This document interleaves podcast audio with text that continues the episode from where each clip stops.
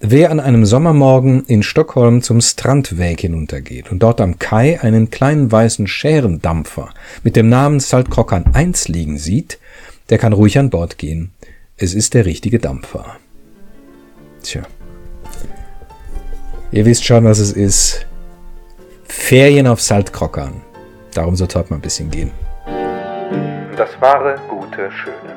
Literatur und Leben mit Markus Grimm.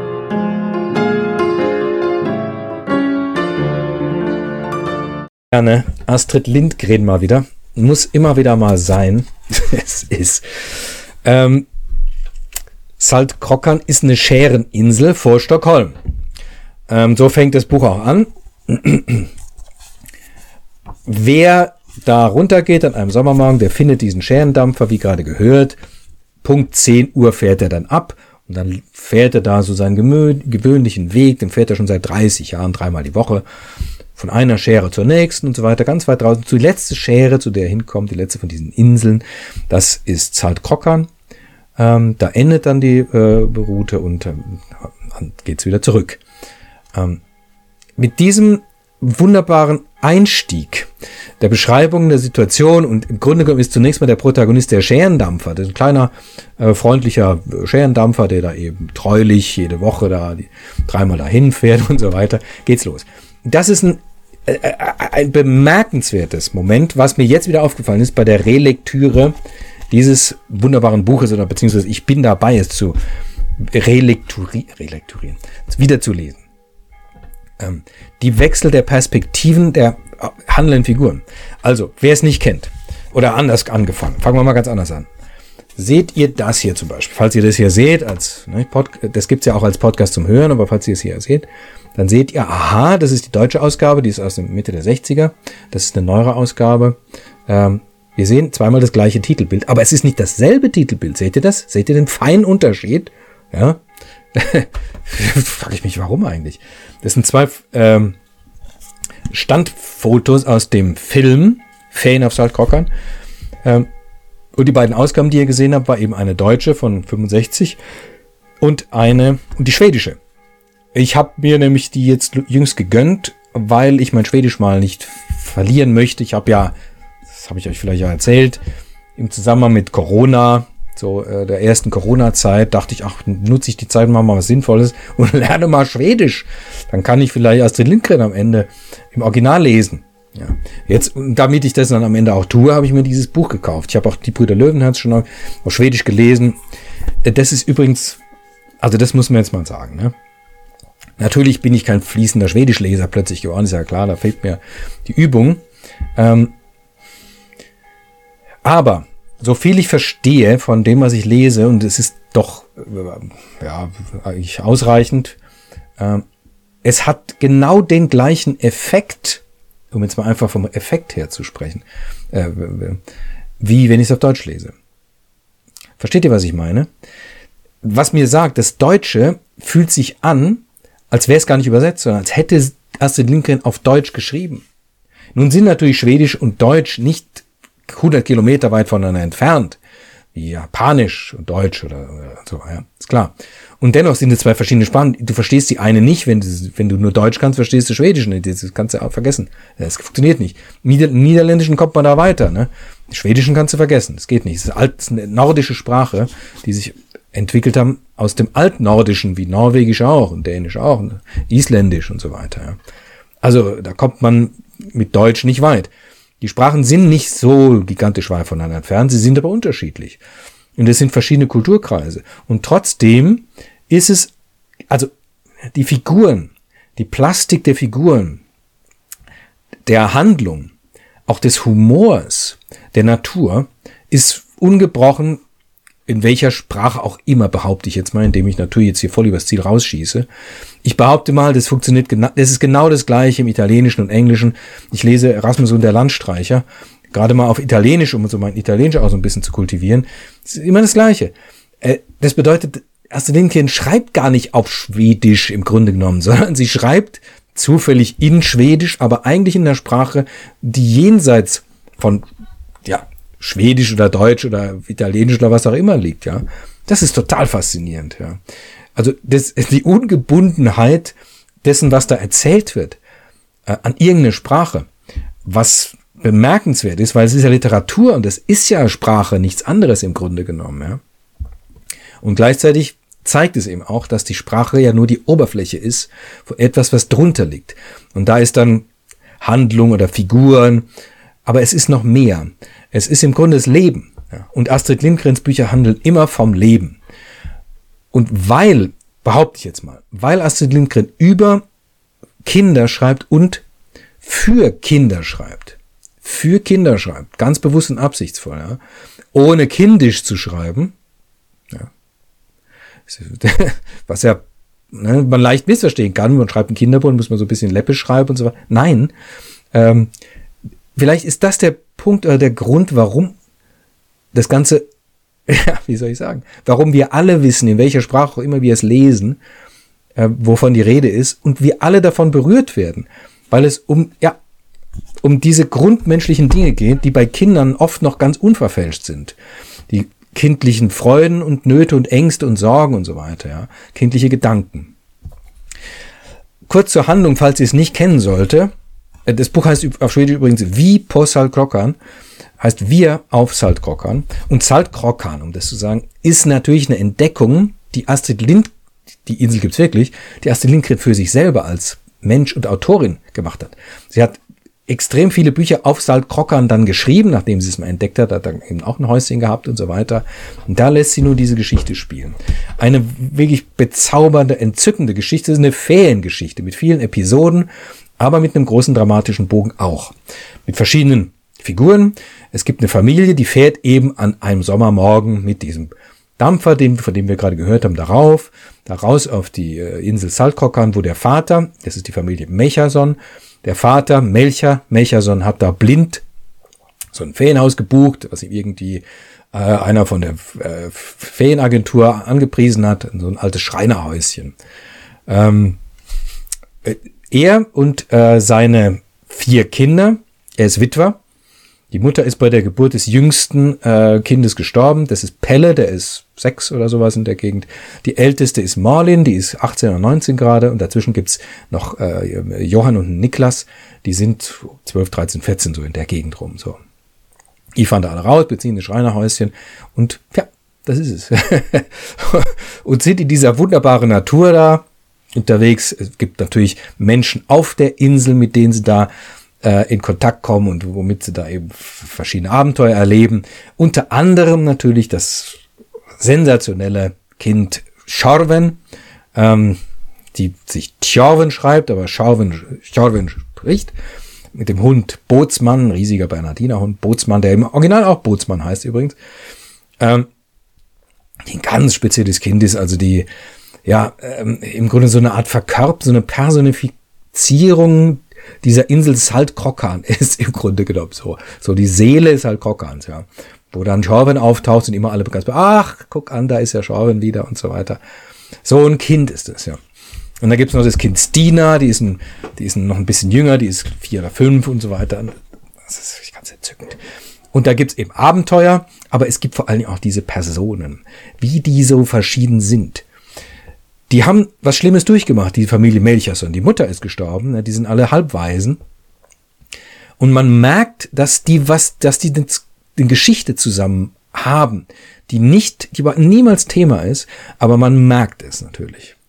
Und diese Geschichte, die verteilt natürlich die Rollen irgendwie so in dieser Familie auch irgendwie. Die, die älteste Tochter Marlin, die ja, übernimmt so ein bisschen die Mutterrolle gegenüber den Kindern, aber auch nicht wirklich. Sie ist auch die ältere Schwester natürlich und so weiter. Und äh, dann gibt es den Melcher, das ist ein Schriftsteller, ähm, ist aber irgendwie so ein wahnsinnig verschusselter Typ, der sich für eine Handwerkerkönig hält und dann passieren immer alle möglichen lustigen Dinge. Für ihn selber sind sie keineswegs lustig. So, äh, das famose, also dann gibt's Jan, äh, Johann und Niklas, die, da gibt's entsprechendes Mädchenpaar, was dann auch äh, im Nachbarhaus wohnt, Freddy und Teddy heißen die und so weiter. Ja, soll man im Einzelnen was dazu über sagen? Äh, Im Grunde, ja, vielleicht einfach zur, noch so ein bisschen zur Gestalt. Ähm, Es gibt einen auktorialen Erzähler, wie oft bei Astrid Lindgren. Von dem, man, von dem man von diesem Erzähler hat man immer das Gefühl, es ist eigentlich Astrid Lindgren, die da erzählt. Aber man muss da auch vorsichtig sein. Ne? Astrid Lindgren ist noch eine ganze Menge mehr als nur die Erzählfigur innerhalb dieses Romans, sondern sie ist natürlich jede der handelnden Personen, aber du merkst es nicht. Die sind alle so mit einer unglaublichen Plastik und Präsenz vorhanden, wie lebende Menschen, ja. So ist es. Und Astrid Lindgren mit der größten Selbstverständlichkeit, geschmeidig schlüpft sie in die Figuren rein und wieder raus und so weiter. Und so wechseln die Perspektiven. Mal ist man mehr bei Melcher Melcherson, was der so denkt und fühlt. Also mal ist man bei Marlin, die dann Tagebuch schreibt und ihre ähm, Beobachtungen, Erlebnisse festhält. Mal ist man in Pelle, dem Jüngsten drin, der so ein wahnsinniger Tierliebhaber ist. Wenn irgendwo ein Tier aufkreuzt, ist er sofort völlig, ja, völlig vor der Rolle, hat keine Augen mehr für irgendwas anderes, wenn da so ein Tierchen ist, irgendwie so. Kann auch ein kleines Tier sein, ein Frosch oder so ein großes Tier wie ein Bootsmann natürlich auch und so. Und immer geht's in diese Figuren rein und, und man ist mit dem Herzen sofort im Herzen, ganz nah bei dem Herzen der, der Figur, weiß genau, was die fühlt, fühlt mit und das macht Großteil des, dessen aus, warum das so ungeheuer bezaubernd ist. Ähm, und viele Dinge und das nur als literarischen Kniff, wenn man so ein bisschen so mit so einem literarischen Auge liest, fällt einem das dann manchmal auf, aber meistens nicht. Man will es, interessiert dann ja auch gar nicht, man will es ja nur lesen. Ähm, dass das natürlich ungeheuer, wie soll ich sagen, literarisch kunstvoll auch gemacht ist.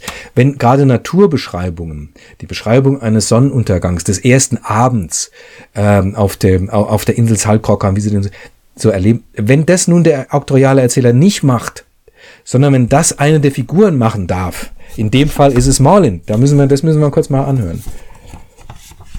Was das für eine ganz spezielle Wirkung natürlich hat. Marlin schreibt am Abend des ersten Tages in ihr Tagebuch oder in der Nacht ist es eigentlich schon. Ich sitze hier allein, schrieb sie zuletzt. Man hat aber das Gefühl, als schaute einem einer zu. Nicht ein Mensch, vielmehr das Haus, das Schreinerhaus. Liebes Schreinerhaus, sei so lieb und finde uns nett. Du kannst es dir ebenso gut gleich vornehmen, denn du musst dich ja ohnehin jetzt mit uns herumschlagen. Du weißt noch nicht, wer wir sind, sagst du, das kann ich dir erzählen. Dieses lange Ende von einem Mann, der da drinnen in der kleinen Mädchenkammer liegt und laut vor sich hin Gedichte aufsagt, um einschlafen zu können, das ist Melcher. Vor dem musst du dich in Acht nehmen, insbesondere wenn du siehst, dass er einen Hammer oder eine Säge oder sonst ein Werkzeug in Händen hat. Ansonsten ist er wirklich ungefährlich und lieb. Die drei mutwilligen kleinen Bengels oben in der einen Bodenkammer, vor denen kann ich erzählen, dass sie, ja, du bist doch hoffentlich kinderlieb. Dann wirst du nämlich nicht so ärgerlich. Mehr brauche ich vielleicht nicht zu sagen. Und du bist ja einiges gewohnt, nehme ich an. Die Schreinerkinder sind ja wohl auch nicht rücksichtsvoll gewesen, oder? Diejenige, die deine Fenster putzt und deine Fußböden mit Liebe und ihren Händen scheuert, die nach und nach immer rissiger werden, das dürfte wohl die Unterzeichnete sein, Marlin. Du kannst dich aber darauf verlassen, ich stelle die anderen zum Helfen an. Oh ja, wir werden unser Bestes tun, um hier Ordnung zu halten. Gute Nacht, liebes Schreinerhaus. Nun werden wir hoffentlich schlafen.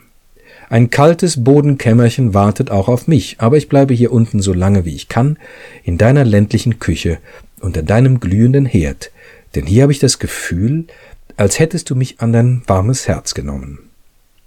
So schrieb Marlin. Und dann merkte sie plötzlich, wie spät es geworden war. Ein neuer Tag nahte schon. Der würde hell und klar werden, das sah sie, als sie ans Fenster trat. Hier blieb sie stehen. Von allen Küchenfenstern auf Erden murmelte sie und wusste, noch nie hatte ihr etwas besser gefallen, als was sie dort draußen sah. Das stille Wasser in der Morgendämmerung, die Brücke, die grauen Steine am Ufer, alles. Sie machte das Fenster auf und hörte die Vögel singen. Es war, als ströme ein Jubel über sie hinweg. Der kam aus vielen kleinen Kehlen, aber lauter als alle war die Amsel im Mehlbeerbaum zu hören. Sie war gerade aufgewacht, munter und voller Lebensfreude. Und der arme Melcher in der Mädchenkammer schlief noch nicht. Marlin hörte, wie er gähnte, obgleich er unverdrossen und mit lauter Stimme deklamierte Herz, öffne dich dem Tag, freu dich der Morgenstunde. Noch glitzert Tau im Hag, noch schimmern blass die Sunde, der Morgen atmet Ewigkeit, wie erster Tag uralter Zeit. Ja, genau so ist es, sagte Marlin.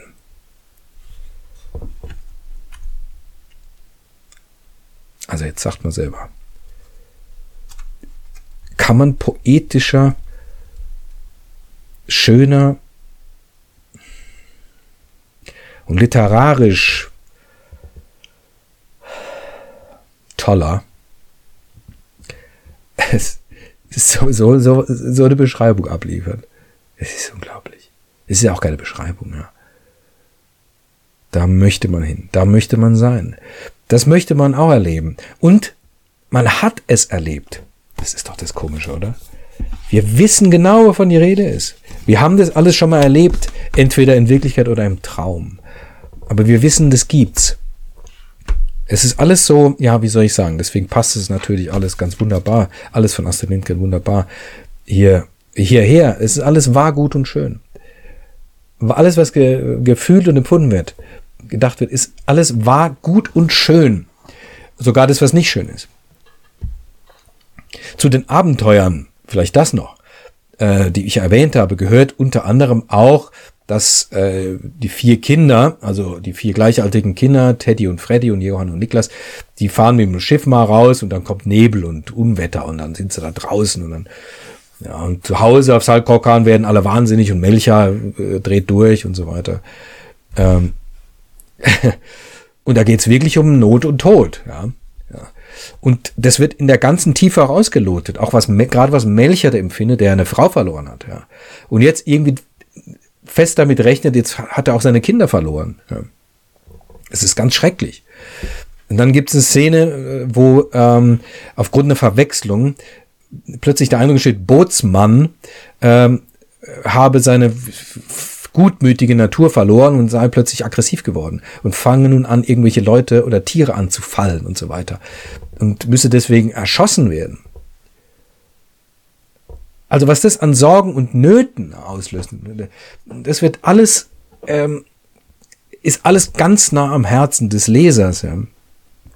Also, und der große dramatische Bogen ähm, ist der, dass die auf, in diesem Schreinerhäuschen mit dem undichten Dach und so weiter, ähm, dass die so ein großes Gefallen daran finden, dass sie das eigentlich gerne haben möchten und nicht nur mieten ähm, und versuchen das irgendwie gekauft zu kriegen. Irgendwie kriegen sie auch mit, es wird doch wohl verkauft und so weiter. Und dann beginnt ein Wettlauf gegen die Zeit und so. Das ist der große dramatische Bogen im Grunde, der das Ganze dann so äh, einfasst. Im Grunde fehlen mir die Worte, wenn ich mal ganz ehrlich bin. das ist natürlich das auch Episoden, ja, alles in diesem großen dramatischen Bogen drin, ja. Ähm, und trotzdem hat man nicht den Eindruck, sind Episoden, es findet ja auch Entwicklung statt, ja, die lernen sich näher kennen. Ähm, Marlin verliebt sich dann, oder ein Lehrer, der Lehrer der Schüler, der, der Kinder verliebt sich dann auch in sie und so weiter. Es gibt natürlich sowas wie Entwicklung, aber äh, im Grunde genommen ähm, ist es, was wirklich im Vordergrund steht, ja, nicht ganz unendlich wie bei Michel, ähm, oder Emil, der eigentlich im Original ja Emil heißt, ist es dieses Episodische, und man trotzdem nie das Gefühl hat, das ist nur so ein äh, loser Reigen von irgendwelchen Geschichten, sondern das hat alles einen Zug. Ja. Also das sind natürlich auch diese nordischen Erzählerinnen speziell, die haben, die es einfach drauf haben, das habe ich in anderer Städte auch schon mal gesagt. Ähm, ich weiß nicht, was der, der was, was, was die machen, was der Unterschied da ist, Lagerlöf oder auch Unzett oder so. Ja, es ist wirklich ein Phänomen, ja. Ja, Ferien auf Saltkrockern. Aus aktuellem Anlass. Ja, lest es. Falls ihr es nicht kennt, lest's. Äh, ihr müsst keine Kinder sein, ne? ist völlig klar. Das ist vielleicht klar geworden. Um das zu lesen, ihr wart ja welche und tragt noch Kinder in euch selber rum. Von daher ist es für jeden, ja. Äh, falls ihr es schon gelesen habt, wie gesagt, ich lese es, glaube ich, jetzt auch zum dritten Mal oder so, ja. Ähm, es ist, ich schlag das Buch auf, ja und fange an zu lächeln. Ja. Und im Grunde, im selben Moment, wo ich anfange zu lächeln, weil ich mich freue, weine ich auch, weil ich mich freue. Es ist, das äh, geht mir bei niemandem in dieser Deutlichkeit so wie bei Astrid Lindgren. auf dass es euch auch so gehen möge. Ja, lest's. Danke für eure Aufmerksamkeit. Macht's gut. Bis zum nächsten Mal. Tschüss.